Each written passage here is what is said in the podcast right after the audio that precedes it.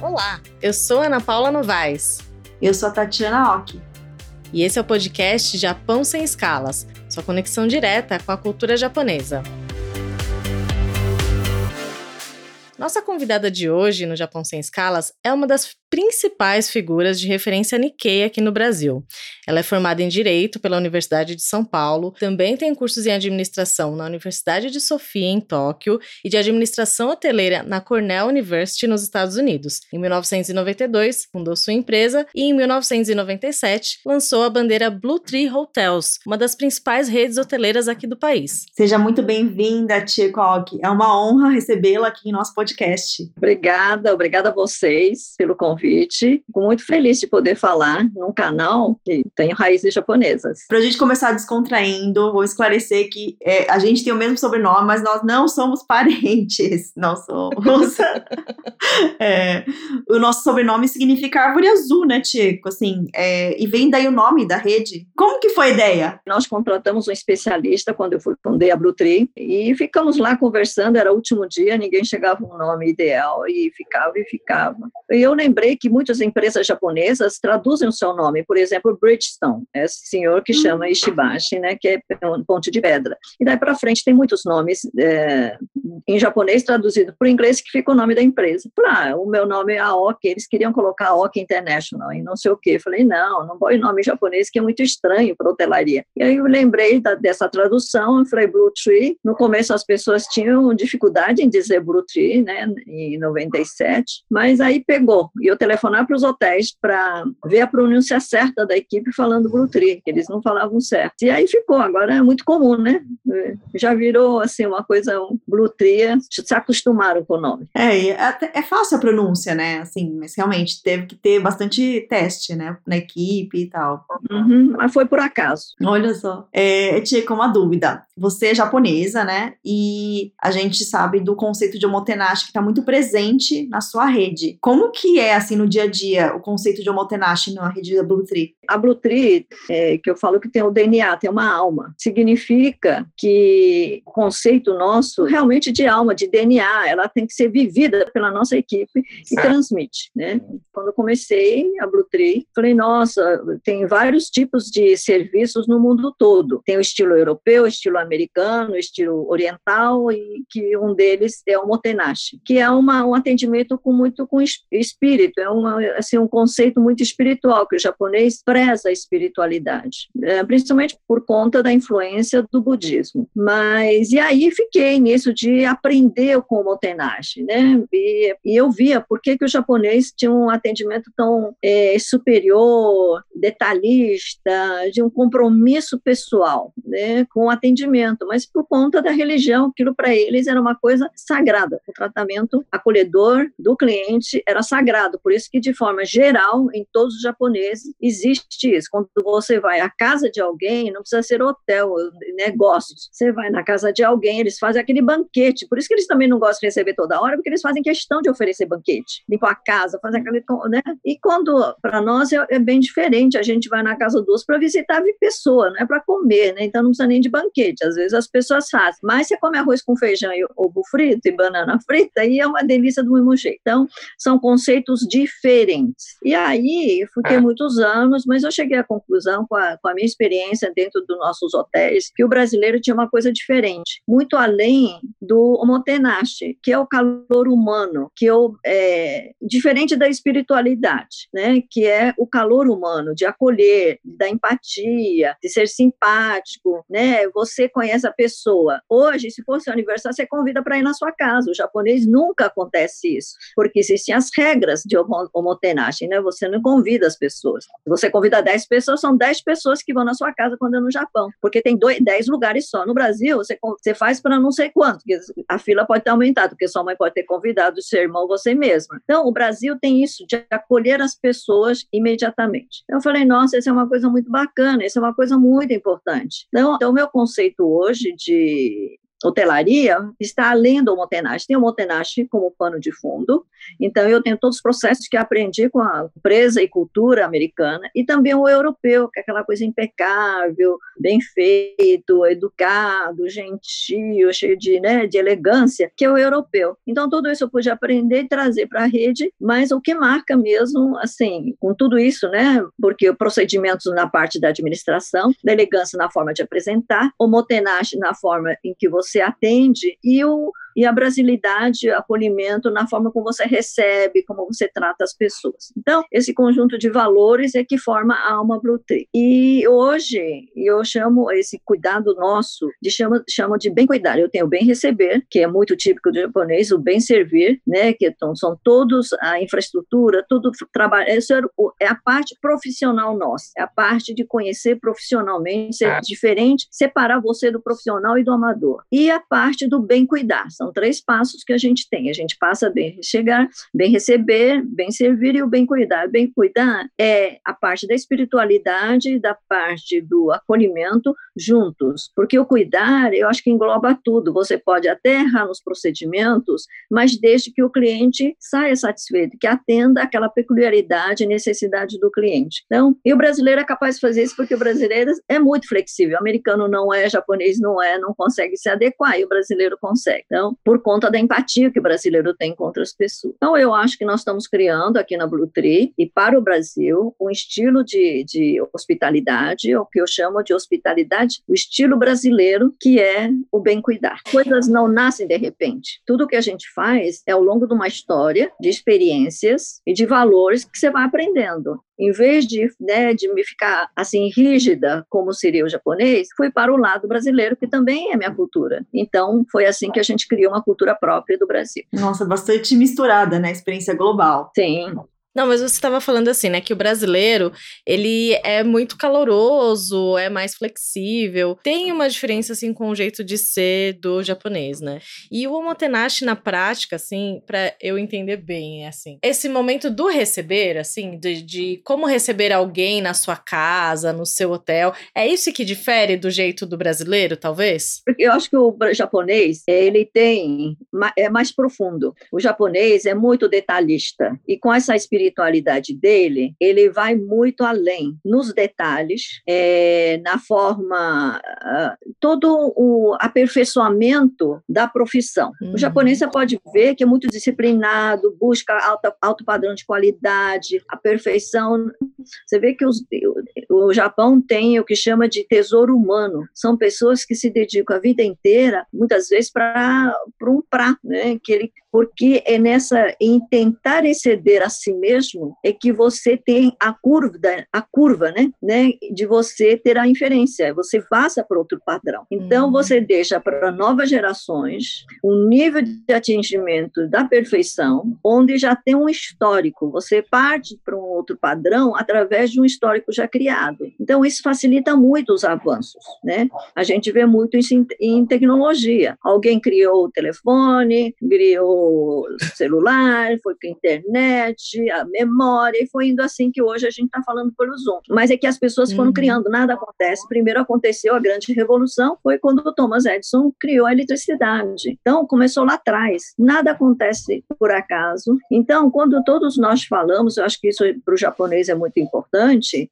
pior coisa é você passar a vida fazer, você não fez diferença nenhuma para ninguém, talvez para os seus pais. Esse empenho de deixar algum legado é o que o japonês faz. Por isso é que no Japão é muito comum ter casas de décima geração, décima quinta geração, e que é uma lojinha pequena muitas vezes e uhum. fazem doces super gostosos. Então eles não fazem apenas pelo dinheiro, eles fazem para o aperfeiçoamento e para honrar o nome. E eu acho isso muito legal. Por isso que eu acho que a cultura japonesa é de muito muita espiritualidade. Eles honram os antepassados e por isso eles têm essa capacidade de aperfeiçoar em nome do próprio antepassado, para que o antepassado não desonrar o passado foi criado. E para as uhum. próximas gerações também deixar o legado, que eles têm a visão de eternidade das coisas. Então, cada um de nós, e é verdade, cada um de nós somos somente um meio. Chegamos e vamos embora. E estão as futuras gerações, seus filhos, seus não sei quem, seus netos. E ao alguém tem que sentir admiração pelo que você fez, gostar do que fez e quer dar continuidade fazendo melhor. Chico, achei até interessante é, você comentando isso, porque eu já me hospedei no seu hotel, né? E tive uma experiência que foi inusitada, porque quando eu fui lá, eu, tive, eu tinha ainda duas ou três diárias, eu tinha uma entrevista, eu tive que ir embora antes. E assim, foi muito bem conduzido a experiência, assim, a, o, o, seu, a equipe foi assim, nota 10. E eu não tive experiências iguais a essa em outras redes, então foi muito surpreendente. Eu assim, falei, nossa, agora eu vi na prática como é que é, né? Tem alguma experiência, tipo, que você é, que você viveu assim em outros hotéis, outros países, que você acabou implementando também na, na rede? Como que é assim? Alguma coisa que já aconteceu com você? É, eu tenho vários, né? Tenho muita experiência assim com amigos, né? Hotéis de amigos. É, conheci, era meu sócio, tinha um hoteleiro mais exigente que eu já vi. E era um hotel antigo, e ele fez toda a reforma. E ele era tão exigente que uma vez estava tomando café da manhã com ele no hotel que ele tinha em Nova York. E ele serviu o melão, ele recusou seis vezes o melão que o chefe trouxe, porque ele disse: Eu falei para você que o melão estava na época que você vai comer ótimo melão, e não estava do jeito que eu acho que você merece. Ele devolveu seis vezes. Ele falou: Mas eu fiquei preocupado, que a gente preocupa com o custo, né? Ele falou: Não, ele vai ter que aprender, ele vai aprender. Porque quando é excelente, tem que ser excelente da primeira vez e não errando com o cliente. Então, isso foi um aprendizado. Eu tenho amigos muito exigentes e fui para ver quando fui para Vietnã também. Eu comi um baguete. Café, era um hotel muito simples, muito, muito mais simples que você possa imaginar. Tanto que eu fui no banheiro vi uma toalha já desgastada que eu via do outro lado, de furadinho e já meio amarelo, amarelado, marronzinho, e um sabonete Lux usado. Mas nada me assusta, porque eu acho que cada país tem, o Vietnã tinha passado por muita dificuldade, a gente tem que agradecer de vocês estar, né, era no, não era nem hotel, era um alojamento que era dos russos, feito pelos soldados cubanos, e era uma coisa muito simples, e mas o café da manhã que eles trouxeram, o baguete eh, francês deles, é maravilhoso, porque foi colônia francesa há muitos anos. Então foi o melhor café da manhã que eu tive. Então, uma coisa muito importante, você não pode menosprezar a simplicidade. Não pode dizer que um hotel simples, pobre, assim, bem simples, ele é ruim. Não, às vezes tem coisas maravilhosas. Eu já tive experiências fantásticas, porque depende de quem está lá fazendo as coisas. Não é a, a, a, a embalagem, o que importa é o que está dentro. As pessoas, às vezes, não podem ter um, um hotel maravilhoso, não tem dinheiro ainda, mas eles, quando a pessoa se esforça para oferecer um melhor, essa dedicação deve ser reconhecida e deve ser comentada. Eu, quando vou para o Japão, faço questão de, quando eu vou para lugares que eu não conheço, visito as lojas mais simples, porque ele é o país que não descarta o passado, ele vive o passado no presente também melhorado. Então, e a gente aqui no Brasil, nós temos é, o conceito do descarte. Então, a gente precisa pensar mais na sustentabilidade. Quando a gente pensa no meio ambiente, e no, na sustenta, na, no tripé social, econômico e ambiental, é tudo isso. A gente precisa preservar o que é bom e não jogar, descartar, achar que tudo que é novo é melhor. Então, o que, que é isso? É conscientização de cada um. Se você pensar, parar e pensar, quanta coisa que você descarta, quanta coisa que você compra e depois você enjoa e joga fora. Então, em vez de comprar esse dinheiro, por que não fazer uma doação? Então, tem tanta coisa que a gente hoje deve fazer, não é que nem pode, eu acho que a gente deve fazer, né? É, colocar, eu, assim, penso muito, porque eu prefiro gastar, não jogar o dinheiro, porque tem dinheiro que é jogado no lixo, por, pelo mau uso dele, né? Então, é uma questão de consciência. E o japonês ensina muito sobre o que ele chama de motainai, quase um outro conceito espiritual, né? Nasce, você tem um conceito de Motainai, né? Então é muito importante que a gente perpetue isso, as coisas boas, né? E não achar que somente o que é novo, né? Como eu disse, novo é bom, claro que é ótimo, tem muita coisa boa, mas não descarte o que os ensinamentos que são muito também do passado, que sobrevivem aos tempos e passar para as novas gerações. O conceito de Kizuna, né? japonês, de criar laços, você ter laços entre as pessoas, você ter sentimento nas relações. Então, mesmo que seja uma vez, o japonês, em termos termos de, de conceito de, é, de cultura, é muito rico, né? Kizuna. Então, que ficou muito evidente quando teve o terremoto e tsunami no norte, que eu estava lá. Ah, é? Você estava no Japão em 2011? Sim. E como isso ajuda as pessoas, né? É, e quando houve outros terremotos e outros dilúvios no Japão que sempre tem, aqueles que passaram por, pelo, pelo tsunami foram ajudar porque eles sabem o quanto é sacrificado você viver aquela experiência. Então, eu acho que Kizuna é isso, cria laços entre as pessoas.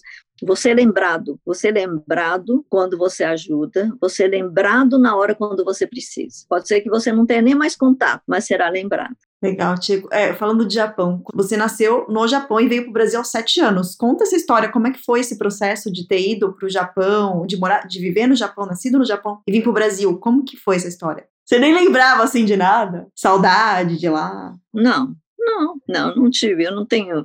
Tinha muito sentimento de responsabilidade. Eu sabia que meus pais não falavam português, eu via que eles tinham dificuldade. Eu senti muita responsabilidade de aprender rapidamente o português para ajudar meus pais a se entenderem, se locomoverem, porque eles não entendiam nada. Então eu aprendi muito rápido o português. Fui para a escola logo, acho que na primeira semana me colocaram numa escola, né, que é brasileira, é, lá em Bastos e não tive, não, eu nunca senti nenhuma dificuldade. Eu sempre fui fácil de me adaptar às situações. E eu aprendi rápido português, ajudava meus pais. Não, não. A vida para mim é sempre muito tranquila. Eu acho que é, a questão é se adaptar.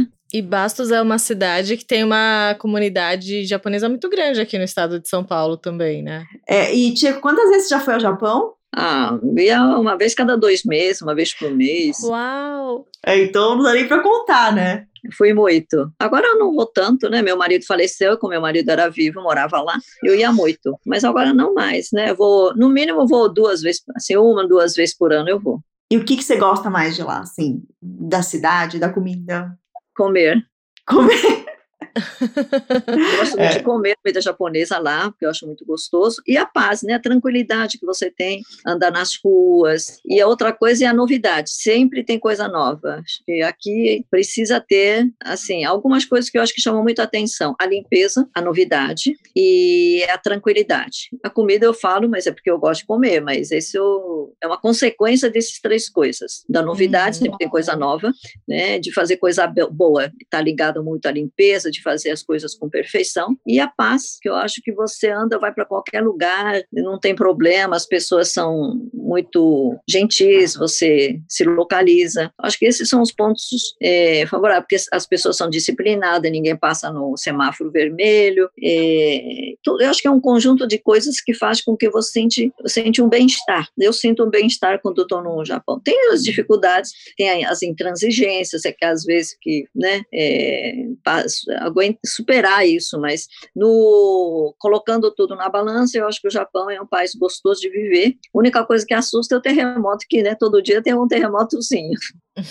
É verdade, né? E você estava lá em 2011, é isso? Conta pra gente como é que Estava lá, eu estava numa reunião, quando deu, estava numa reunião, é, estava num hotel, no lobby, fazendo uma reunião com as pessoas, e aí deu uma primeira balançada. Como a gente já está acostumado com os balanços do terremoto, falei, ai, nossa, está tendo um terremoto. E todo mundo, ninguém se mexeu, Sim, todo mundo, né? Ficou. Depois, daí uns 10, 15 minutos, deu outro. E aí a gente viu que o pessoal do hotel estava meio assim, muitos clientes estavam saindo, mas eu continuei lá, que a gente reunião importante, a gente então continuou. Quando deu terceiro e forte, falou: bom, agora é bom a gente sair. Quando nós saímos, tinha todos, os estrangeiros estavam todos na rua. Os carros já estavam parando, porque quando os carros param, quando está um terremoto muito forte. E aí o, a pessoa que estava comigo, um amigo meu, falou: olha, acho que é melhor você ir para casa, porque o terremoto está forte, você não vai conseguir, os carros estavam parando.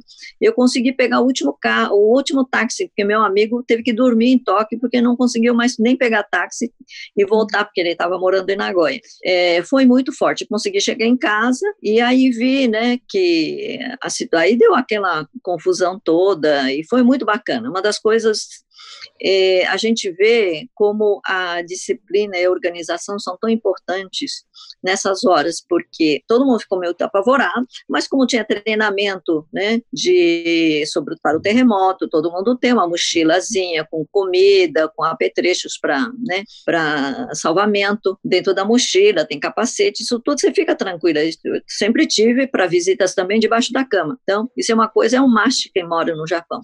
Mas eu vi na televisão algumas coisas fantásticas, por exemplo, que as pessoas, as casas e as lojas colocaram é, lanchinhos na rua televisão, água e disponibilizaram banheiros de suas casas. Nossa. Então, porque eram pessoas, pessoas que andavam quilômetros. Só esse meu amigo que estava comigo andou sete quilômetros até conseguir na estação e o hotel fornece, eh, disponibilizou o estacionamento do, do prédio para eles ficarem, deram cobertor e eles ficaram. Então, esse espírito de prontidão, de solidariedade do japonês, é, é, muito legal. As pessoas não ficam perdidas. Falam, bom, não tem lugar, bota a pessoa no estacionamento. O que, que precisa? Então, pega os cobertores. Foram buscar com outros hotéis cobertores e disponibilizar para todo mundo. E meu amigo ficou tão, assim, a cobertor, água, né? E aí eles ficaram tão gratos que esse meu amigo, desde então, quando vem a Tóquio, usa esse hotel. Então, existe esse espírito de reconhecimento, né? Que eu acho que o japonês é muito, por isso que eu digo que o, o japonês é muito sentimental, muito espiritualizado nesse sentido que é muito importante. Ser acolhedor é importante, mas estar, ser eternamente grato, aquela coisa de japonês, eu acho que é um esse sentimento é que vai criando o que eu chamo de kizuna, né? Você, o japonês é mais seco, mas ele tem dentro dele o kizuna. Se você faz alguma coisa com o japonês, você pode ter certeza que ele nunca mais esquece. É gratidão. É, não, é muito. É, é, profundo, né? Uma cultura bem profunda, né? Também. Ah, sim, sim. Um... Tanto que é milenário, eles conseguem manter os princípios da cultura japonesa, a cultura do samurai, ela é presente até hoje, não mudou, né? Eu, eu acho que é uma combinação ideal, né? Essa espiritualidade, essa profundidade do japonês com o acolhimento do brasileiro, com essa flexibilidade. Acho que é uma combinação que dá certo. É, eu acho também, eu acho bem bacana. Eu acho que as duas coisas são importantes, dependendo das circunstâncias, funciona uma coisa, né, ou outra. Chico, é verdade que você é, passa o filme do Akira Kurosawa, Sete Samurais, para sua equipe? Passa. Como é que você sabe? É para o negócio de estratégia, nossa, é muito legal. Como é que sete pessoas conseguem é, vencer um batalhão? É, porque tem estratégia, tem cada um tem o seu skill, tem a sua competência, sua capacidade, e cada um é forte numa coisa. E ele, eles vão se complementando com os outros, e mas tudo uniforme, de uma forma tão legal e estratégico. Eles montam uma estratégia, uma cidade pobre de lavradores, os sete samurais vão se juntando, no final são sete, eles conseguem proteger essa aldeia pequenininha só de lavradores. E os lavradores também é, vendo esses samurais, eles ganham força e ajuda, cada um faz a sua parte. Então, isso é muito é, parecido com um trabalho de equipe numa empresa. Todo mundo tem que ter sua competência, sua capacidade de fazer o seu melhor, né? E continuar fazendo o seu melhor. Mas nunca achar que essa sua competência é superior ao outro. Você sempre precisa da complementação do outro para ser, para poder colocar a sua competência no seu melhor. Então, e mesmo as pessoas mais simples são fundamentais mesmo que não tenha nenhum skill, são fundamentais, com a sua, boa, a sua vontade, sua vontade de fazer parte, de realizar, são muito importantes. E esse total que está é, nesse filme do Kurosawa está muito claro. E eu gosto demais do Kurosawa porque tudo que ele faz está muito ligada a desmembrar, a descobrir como é que é, é, é, é o fator humano nas situações difíceis. Legal, é bacana. Isso, legal. E a gente estava falando também um pouquinho dessa mistura, né, de Brasil com Japão. E aqui no Japão Sem Escala nós temos um quadro chamado Fala Nikkei. E para o quadro de hoje nós recebemos uma mensagem do Clovis Kita, que é administrador de empresas. Ele é aqui de São Paulo e ele fala um pouquinho sobre isso. Vamos ouvir. É, o que, que eu acho que eu eu tenho de Nikkei, acho que tem a coisa da cultura, né? É a apreciação aí da, da arte, do, da música, do, da, dos filmes, é, da culinária, né? Acho que tem muita coisa que vem disso aí. Acho outra coisa que para mim é importante, né, em relação ao jeito Nikkei de ser, né? Que eu fui aprendendo, essa coisa de se esforçar, né, de, de você fazer o melhor, de ter disciplina, né, acho que uma outra coisa é estudar, né, sempre quando era pequeno, sempre ouvia do meu pai, tinha que estudar e tudo mais. Bom, acho que em relação à parte de ser brasileiro, acho que uma coisa que é, a gente vai aprendendo ao longo do tempo é o jeitinho brasileiro, né? Acho que tem um lado muito bom disso, né? De que a gente, com esse jeitinho, a gente acaba encontrando alternativas, né? De fazer as coisas, né? A gente encontra um problema, uma dificuldade e sabe que a gente pode seguir outros caminhos, né? não apenas o caminho que foi planejado. Então, isso é uma coisa que ajuda bastante no dia a dia, né? E acho que é bastante cultural do brasileiro. Outra coisa, acho que, óbvio, né? Acho que a parte do, do afeto, né? O brasileiro é bastante é, amoroso, bastante é, caloroso, né? No sentido de, de amizade e de, e de poder é, ah, ter contato com as pessoas, né? Acho que essa alegria, é fácil conversar com o brasileiro. Então, essa coisa, uma coisa que eu também aprendi, né? E tenho na minha vida.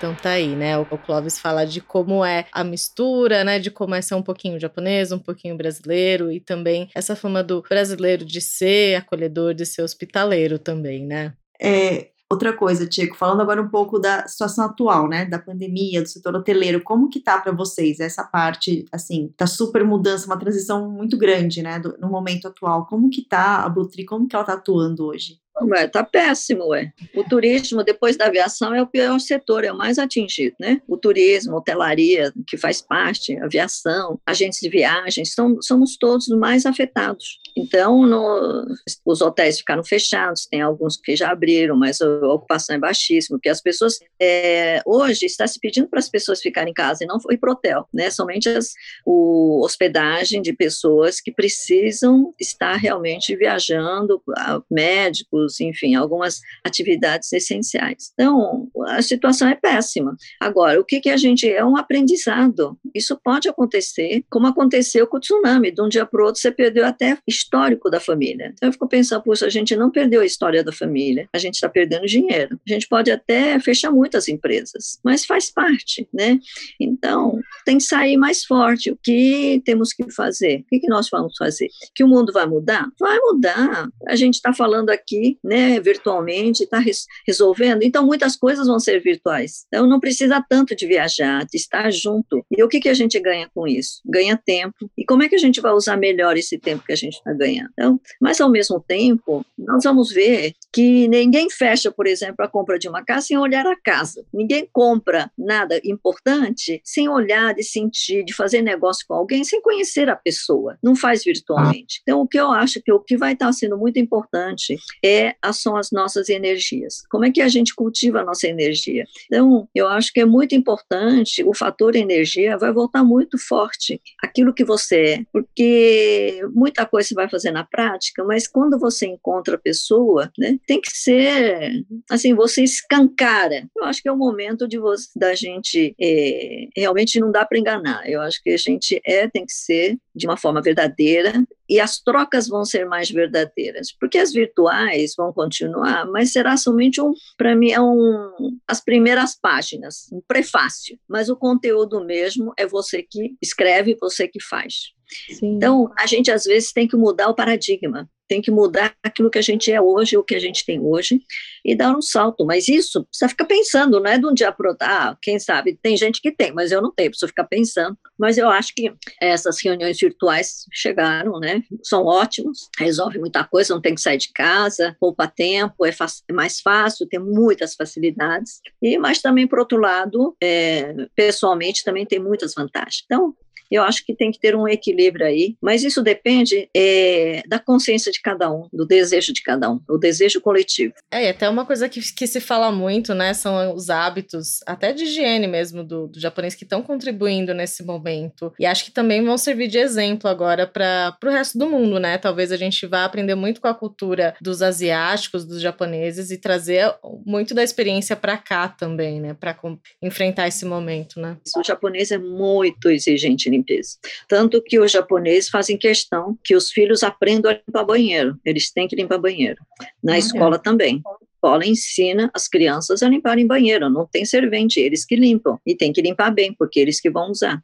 Uhum. E os colegas vão lá se não está limpo. Então, a questão da limpeza, apesar das casas japonesas serem meio bagunçadas, a limpeza é uma coisa muito importante para o japonês. Tanto que uma das funções importantes no final de ano, no dia né, quando chega antes de virada do ano, já uma das coisas importantes em qualquer casa japonesa é a grande limpeza da casa. É tradicional, sim, sim. a grande limpeza do escritório, a grande limpeza da casa. É, não, até me lembrou, quando eu morava lá no Japão, aí eu trabalhava numa empresa, a gente ficou o dia inteiro limpando o escritório, mas assim, é detalhe, assim, coisas que, não sei, acho que a gente já aprendeu isso no Brasil, mas assim, de limpar, né, aqui na, a, o cantinho e ficar oito horas limpando, a gente ficou oito horas limpando o escritório, e foi muito legal. Fora, joga o que não precisa, faz a limpeza, limpa tatame, vira tatame, não sei o quê. Mas isso é importante porque você tira todas as coisas que você acumulou no passado, esse ano, e recomeça. É um, é um recomeço limpo, novo, essa é a ideia. Troca energia, né? É. Bom, vamos falar um pouco aqui agora de japonês, do idioma mesmo, é, porque aqui no podcast Japão Sem Escalas a gente ensina algumas palavras da língua japonesa. Então, que é o quadro chamado Nihongo Shiranai. Vamos aprender uma expressão? então, acho que o Chico vai tirar de letra essa aí. Quando eu lembrei de Omotenashi, acho que o Chico vai, vai colaborar com uma outra expressão, porque eu peguei a que mais me lembrou quando eu tava no Japão, que é Irashaimase. O bem-vindo, né?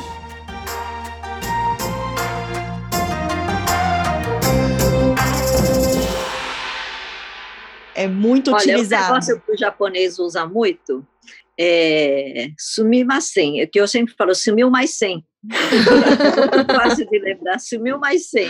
Aí você fala rápido, porque na verdade a palavra é sumimasen. Mas você fala rápido, é. com licença, com licença, sumimasen, com licença. Aí você fala rápido, é sumiu mais 100. Você fala sumiu mais 100. Não vai, ninguém vai esquecer mais, hein? O Tcheco já é sensei aqui. Sumimasen.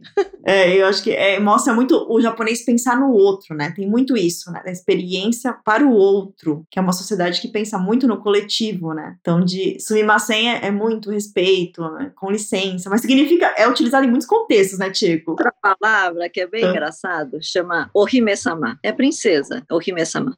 Ohime e outra que você nunca vai... É, e, e fralda em japonês é, é oshime, né? É fralda. Então, você, em vez de. Tem gente que criança, né? Fala Oshime-sama. Então, fala senhora fralda. Você não vai esquecer. Oshime-sama é princesa. Oshime-sama não existe. Oshime é fralda, senhora fralda. Oshime-sama. Nossa, não, essa, essa eu não sabia. essa foi boa também, Chico. Legal, ó. Então aprendemos aí ó, várias palavras, não foi só uma, hein? Ó, aprendemos várias. Então, Ampliando o meu vocabulário, aprendendo várias expressões. Obrigada. E essa que você falou também, Tati, eu sempre tive curiosidade, porque tem uma, uma rede de lojas aqui no Brasil, que é uma rede de lojas japonesa, e sempre que a gente entra em uma unidade, eles falam Irashaimase. E eu nunca entendi o que significava Irashaimase, então agora faz todo sentido também. Tem a ver com motenashi, com receber, né? Sim, sim. É, é muito usado. Bem-vindo, bem-vindo, Irashaimase. É. É isso, agora já já tô aprendendo várias expressões em japonês, meu vocabulário está ficando vasto. é, cada episódio é um novo. É, Chieko, vamos falar um pouquinho de lazer. Eu já ouvi falar que você gosta de karaokê. É verdade? Como que é? Tem algum outro hobby que, japonês que você gosta? Como que é? Não, não é assim. Já, o karaokê, eu não gosto muito de karaokê, não. Não é que eu goste, né? Eu canto karaokê porque é uma coisa que é ruim para mim, que eu acho difícil, eu acho que a gente tem desafios na vida, né? Então, eu, como eu faço muitas palestras e tal, eu precisava ter muita voz, senão cansa. Né? a vontade, não sei se é vontade, né? O que me impulsionou, o primeiro impulso para cantar foi que eu tinha que fazer muita palestra. E é, é difícil você falar em público. Acho que não tem ninguém que tenha, assim, adora falar em público. Não, não tem, né? É obrigado a fazer. Aí o que, que eu fiz? Sabe o que eu, eu, o que, que eu faço pior do que falar em público? É cantar em público. Então eu falei, eu tenho que dominar algo que eu faça muito mal. Então fui aprender karaokê, continuo cantando mal pra caramba, mas eu não tenho vergonha de cantar. Então, a partir do ah. momento que eu comecei a cantar em público mal, e mas com coragem, eu criei coragem para fazer palestra. Eu fui uma de esperar meus desafios. E aí, mas não é que eu gosto de cantar, não fico cantando, eu canto em casa, né, para treinar de vez em quando. Outro dia me fizeram cantar um negócio junto com, com o Consul, né, era eu contra o Consul. Aí eu fui fazer o, fui na, o professor, eu acho que a gente, tudo que a gente faz é um, é, e que não faz bem, é um aprendizado, o um momento de você dar um salto. Aí fui pedir para o professor, fiz curso rápido e treinei, né? Então, é isso. Acho que a vida, mesmo o trabalho, é isso. Quando você adquire um pouco mais de conhecimento, você adquire um pouco mais de confiança, vai e faz melhor do que você faria sem ter o treino. Então, é para isso. Ah, achei que Tico cantava, detonava no karaokê. achei que você ia no karaokê. E, que, e quem ganhou a competição? Você ou o Consul? Não sei. Ele falou. Porque era em grupo, é um grupo. Mas eu acho que é importante a gente aprender a se virar para superar seus desafios.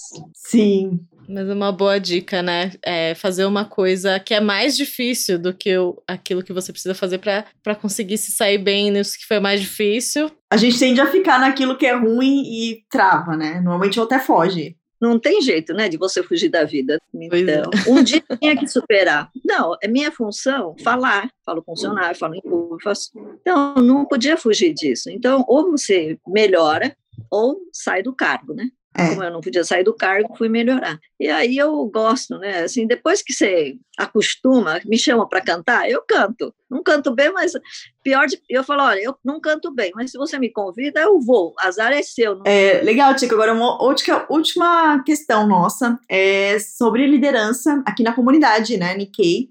Você costuma participar muito das associações, dos eventos, e é sempre uma referência, assim, né? Todo mundo já. Participo muito. Não, não participo muito. Sou bem reclusa. Não, porque a gente tem que dar lugar para os jovens. Eu acho que o meu conceito é esse, né?